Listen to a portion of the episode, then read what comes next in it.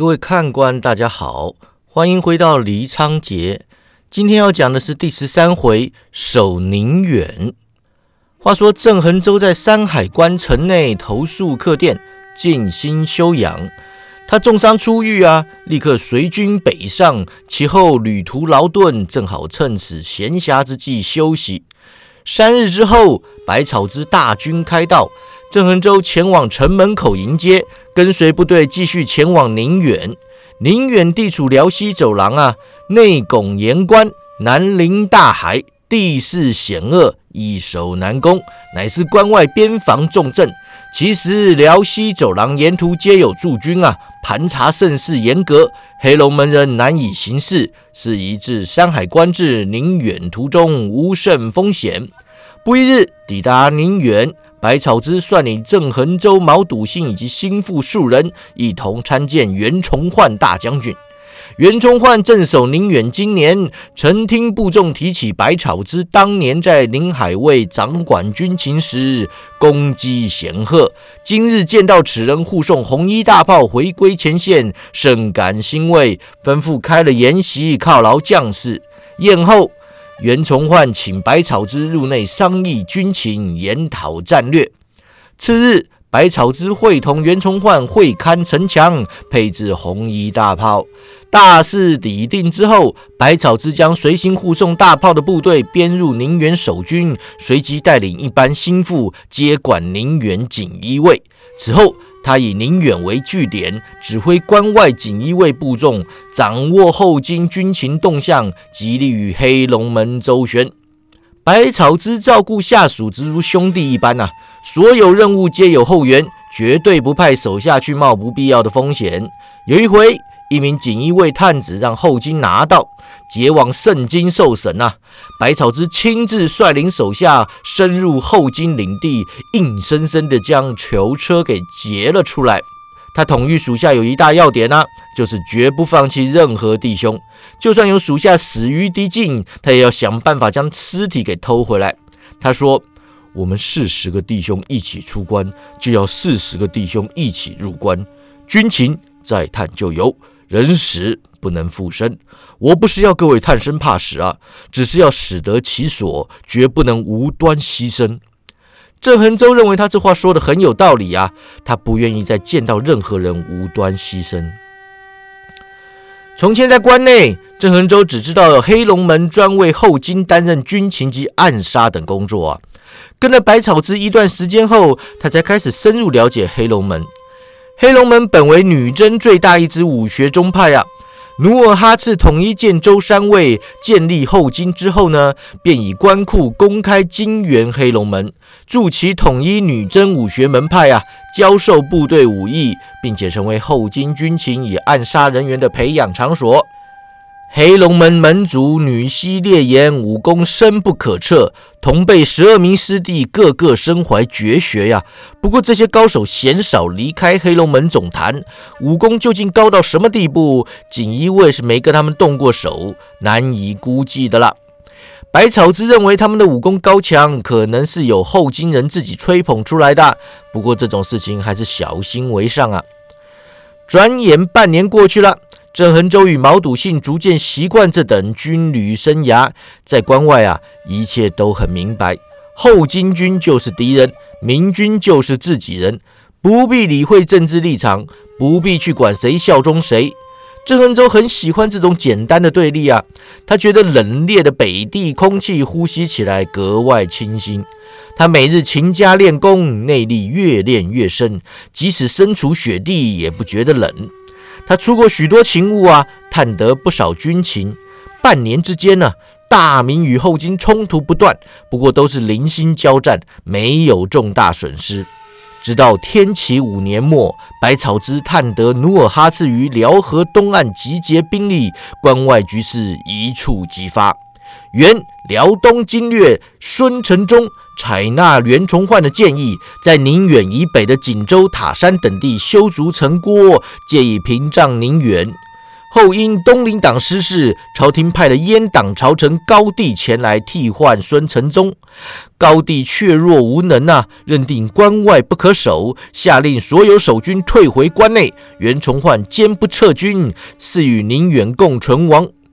天启六年正月，努尔哈赤率领精兵数万。渡河南下，势如破竹，连续攻克锦州、松山、大小凌河、信山、连山与塔山七城，眼看就要攻到宁远了。宁远守军不过一万余人，袁崇焕紧急向山海关求援，但是高帝拥兵不救，任其自生自灭。正月二十三日，后金大军包围宁远。努尔哈赤派员劝降，袁崇焕一口回绝。他回到帅府，召集将领，分派守城任务。众将官得令而去，大堂中便只剩下袁崇焕与百草之等数名锦衣卫人员。袁崇焕谋师策略，片刻后说道：“白千户，敌我兵力悬殊，看来此战胜败关键就在于你运来那十尊红衣大炮上了。”将军赤血明志，巩固军民士气。此刻城内军民同心，有火器之力，又占地势之便，此战并非没有胜算。百草之眼望大堂中央的沙盘，看着代表八旗兵马的小军旗，眉头紧蹙。袁崇焕问道：“是咱们配置遗漏掉什么了吗？”是锦衣卫军情收集不全。百草之说着，取起一枚黑色的小军旗。我们尚未掌握黑龙门动态，努尔哈赤大军来犯，打算一口气攻下山海关。此等规模的军事行动，黑龙门不可能没有动作。郑恒州道，笃信他们还在敌营中探听消息，说不定能够查到蛛丝马迹。希望如此。百草之语气担忧啊，即便他们探到什么，也要等到天黑之后才能趁夜回城。突然之间。地面晃动，跟着远处传来炮声啊！袁崇焕等人心中一惊，连忙冲出帅府。只见清兵匆忙回报，说是敌阵之中有人策马疾驰，赶往城中。守军认出是锦衣卫的人，其后有数十骑马追赶。满贵将军下令开炮掩护。袁崇焕等人奔向城郭，站在城墙上取千里镜观看。只见数里外，毛笃信一马当先，躲避后金骑兵追赶。骑兵马上放箭啊，都让他挥剑架开。百草之亲自测量角度，瞄准红衣大炮，一炮放出，威力惊人，当场将毛笃信身后十几名骑兵炸的是人仰马翻啊！后金正中又派出追兵，百草之等待敌军进入射程啊，再度发了一炮。这一炮将追兵炸的是血肉模糊，有断枝剑起五六丈高啊！敌将见红衣大炮厉害，一时间没有计较，不再派兵追赶。宁远守军开启城门，放毛笃信进城。毛笃信跃下马背，赶往袁崇焕身前，回报道：“启禀将军，查到黑龙门人挖掘地道，意图在交战之时趁乱入城破坏。”袁崇焕问：“可知地道何在？”毛笃信摇头：“黑龙门人独立作业，即便敌营大将亦不知情。”副将左辅问道：“敌军昨晚方至，怎可能一夜之间挖掘数里地道？”百草知道。地道肯定已经挖好，只剩最后一段没有挖空。他转向左辅，左将军，请你下令士兵沿着城墙倒水，看看有没有地方渗水特别快的。只要他们没有挖得太深，应该可以找出来。左辅即刻下去吩咐。百草之又道：黑龙门人入城破坏，便指两个目标，其一是红衣大炮，其二是袁将军。郑兄，请去召集弟兄过来，咱们分派分派。郑恒洲得令而去。黑龙门人武艺高强啊，一般守军不是对手。百草之于每门红衣大炮旁安排两名锦衣卫高手及五名火枪手护卫啊，其余锦衣卫则在城内巡查，找寻黑龙门人的踪迹。锦衣卫高手中，以他自己和郑恒洲武功最强，两人跟在袁崇焕身边贴身保护。入夜之后，余下锦衣卫探子趁夜回城，百草之让他们下去休息呀。锦衣卫持续派人在城内搜捕奸细。为防敌军夜袭，宁远城灯火通明，城墙上挤满守军，气氛凝重肃杀，端的是朝暮皆兵啊！深夜，城东传来枪响，清兵来报，黑龙门奸细企图炸毁大炮，已遭火枪手击毙。百草之嘱咐啊，尽量抓活口，我们要知道有多少奸细混入城中。清兵得令而去，城内陆续传来交战声响，呼喝声越来越大。袁崇焕忧心道：“看来黑龙门来了不少人啊！”百草知道，将军请放心，我们很快就会找出地道所在。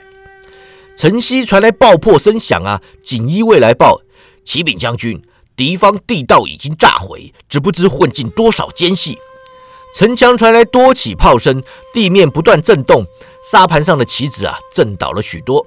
大将满贵亲自来报：“启禀将军，后金趁夜攻城，我方已经全力接战。”袁崇焕立刻起身：“咱们去城墙上看看。”百草之玉、郑恒洲当即跟上啊，来到城墙，炮声隆隆，众守军东奔西跑，忙着装填弹药、取水冷却炮管啊。数里外，后金大军高举火把，声势惊人，勇往直前。不过，在红衣大炮的攻击下，死伤惨重啊。金兵也有火炮，但是威力较小，而且射程不足，此刻根本还无法开炮呢。宁远守军每一炮都轰死金兵无数啊！不过金兵依然前仆后继。袁崇焕见红衣大炮竟有如此威力，惊讶之余亦感欣慰，心想：即便今次战败，后金也需付出惨痛的代价呀！只要能够保住山海关，宁远守军便不算白白牺牲。耳边破风升起，袁崇焕转头一看，只见百草之拔剑在手，挡下一只飞镖。郑恒洲叫道：“保护将军！”身形一晃啊，朝向投掷飞镖之人攻去。对方倒也了得，与郑恒洲对了一掌，趁势向后飘出。不过双脚还没落地，胸口已经连中三枪，身体在城墙边一撞啊，笔直摔了下去。百草知道，将军。我方火炮犀利，后金一时攻不过来。城墙上人多手杂，黑龙门奸细躲在暗处，甚难提防。还是请将军回帅府指挥大局。袁崇焕点了点头，布下城墙，回归帅府。回到帅府，袁崇焕也不坐下，便在沙盘前踱步，等待回报战情啊。清兵与锦衣卫不断回报，百草之便据报移动沙盘上的棋子。后金持续逼近啊，不过前进的速度缓慢。约莫一个时辰过后，地面震动加剧，炮火声也有所不同，知道敌方开始放炮了。不过敌炮断断续续，炮火也不怎么猛烈啊。只因大部分敌炮都已经进入射程范围之前呢，就已经让红衣大炮摧毁了。眼见东面敌军势弱啊，朝向南面集结。袁崇焕正考虑要不要让东城守军分兵去守南城呢，突然听见唰唰两声啊，却是百草之与郑恒洲双双拔出长剑。袁崇焕看向门外啊，只见门口守卫都已不见踪影了。他自沙盘前退开，来到白郑二人之后，拔出在将军椅旁的大刀，严阵以待。门侧闪出一人，大摇大摆跨越门槛，步入大堂。此人一身黑衣，挥发银然，相貌极为悍勇，没有一丝衰老气息。他神色从容啊，双手负在身后，往沙盘之前一站，说道：“我找袁崇焕大将军。”“我就是袁崇焕。”袁崇焕扬声询问：“阁下什么人？”对方一抱拳道：“在下黑龙门门主女西烈炎。”百草之与郑恒洲互看一眼，同时上前一步。女西烈炎道：“在下身处险境，不敢托大，这就不多说了。”说完，越过沙盘，朝向袁崇焕挥掌即去。郑恒洲与百草之长剑分至左右刺道，女西烈炎双掌各出两指，看准双剑运劲夹下。他这一夹，本应夺下两人长剑呐，不过运劲之下，两人长剑却不脱手。他微微一愣呐，眼看袁崇焕大刀砍落，当即手指一松，向后退开。他这一退。郑白二人立刻欺身上前呐，提起长剑一轮猛攻。女西烈焰脚踏沙盘，一双肉掌在两把长剑之间穿梭，丝毫没有落败迹象。郑恒洲的苍松剑法刚劲快捷，百草枝的太极剑法圆转绵密。女西烈焰左掌刚，右掌柔，既能分心二用，以两套不同的掌法分别对付二人呐。郑恒洲一声轻笑，使出师门绝学苍松十三节。这路剑招在他手中本已威力无穷了。这一年来内力大进啊，每一剑都锋芒吞吐，剑气纵横，不必及时便能伤人了。女西烈焰神色一凛，身体急旋，双手自腰间拔出两把飞镖啊，朝向郑白二人各执一镖。便听当当两声啊，郑恒洲与百草之双双后跃，右臂发麻，虎口并裂，手中的长剑都只剩下半截了。女西烈焰冷笑一声啊，说道：“中原武学不过如此。”白郑二人抛下长剑，徒手进击。郑恩洲展开狂杀掌，百草师施展太极拳，两人又是一刚一柔啊，左右夹攻。正白二人在招式上不落下风啊，但是内劲与对方尚有一段差距。女西烈焰速度痛下杀手，郑恒洲每每能以降龙神掌应接来招，百草枝则以四两拨千斤的绵劲化解攻势啊。尽管两人一时之间未成败相，但是持续硬拼之下，内伤都逐渐加剧，眼看再撑不久便要落败了。袁崇焕朝门口奔去，意欲出府救援。女西烈眼百忙之中射出飞镖啊！郑恒洲眼明手快，飞身接镖。女西烈焰一看机不可失，运足功力便向郑恒洲的背心狠狠击下了。百草枝一扑而上，待郑恒洲受了一掌，郑恒洲大吃一惊啊！潜龙勿用，顺势拍出。女西烈焰掌势一沉，斜里接过持掌，趁隙向后跃开。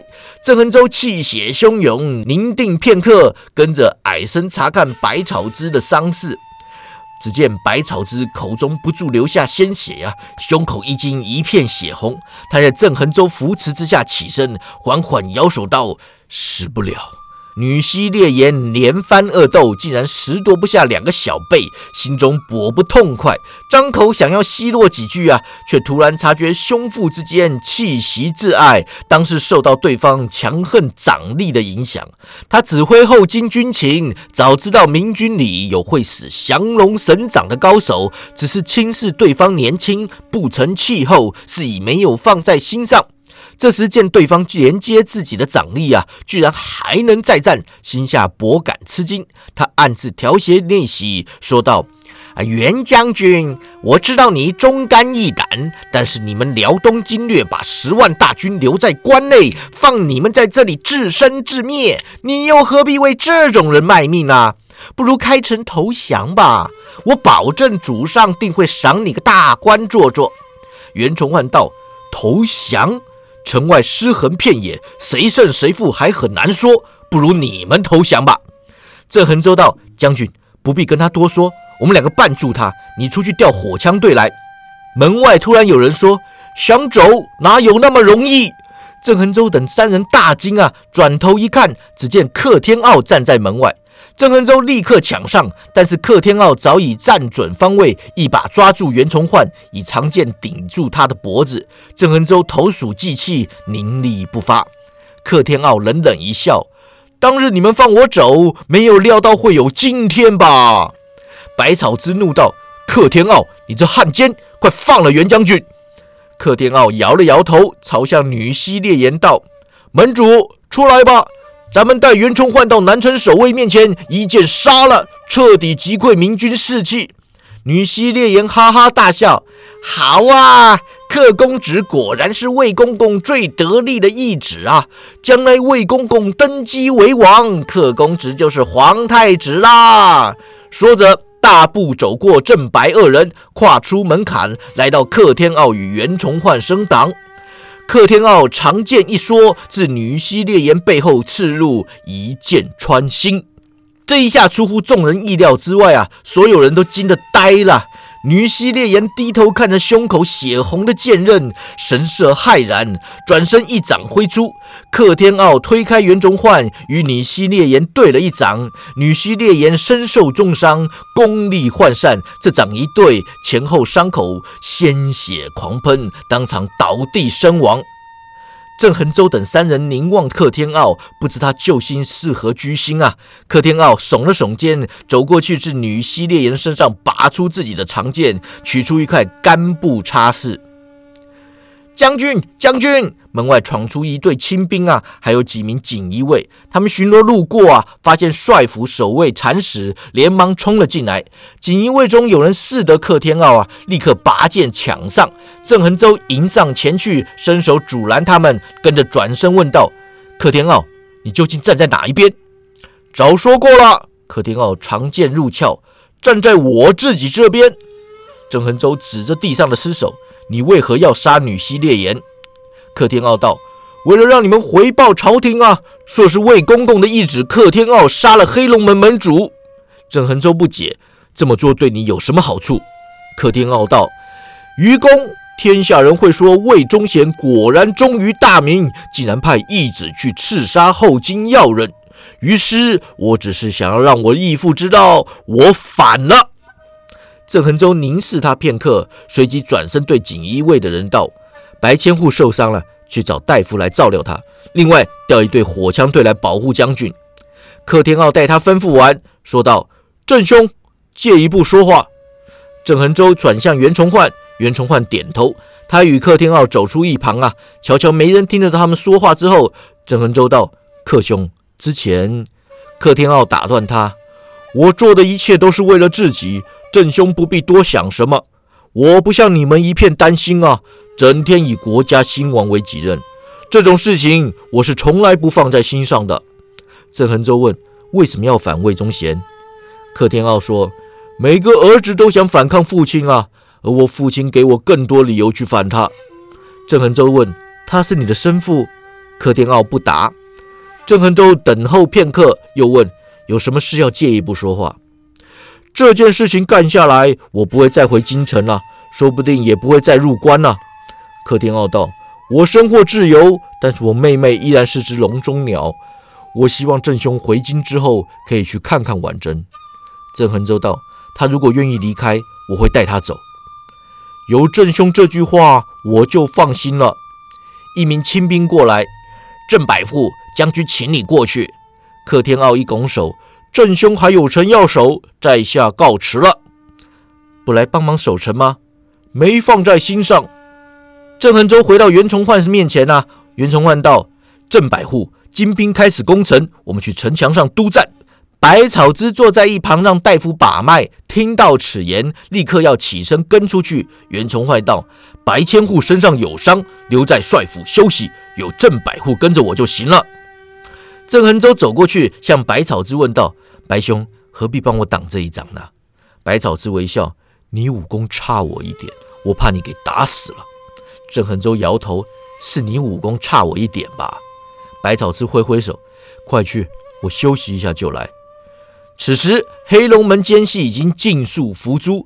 袁崇焕率队亲自城墙，统领守军，指挥大炮，枪箭齐射。后金兵甚是悍勇啊，所备的攻城器具都被红缨大炮轰烂了，依然以盾牌与板车掩护，企图挖凿城墙。守城军民齐心合力，以火焚烧敌军，一波一波将其逼退。这一战打了两天两夜，城外数里尸横遍野呀。后金军死伤惨重，退至宁远西南的龙宫市扎营。宁远之战乃是两国交战以来明军第一次重大胜利。相传努尔哈赤亦于此战中身受重伤，不过锦衣卫众高手一直无法证实此事。红衣炮炮火威猛，后金军不敢继续进攻宁远，改攻明军囤积粮草的重地觉华岛。后因接报名将毛文龙袭击永宁，后金军被迫退兵回师，终于结束这一场进攻山海关的行动。欲知后事如何，且听下回分解。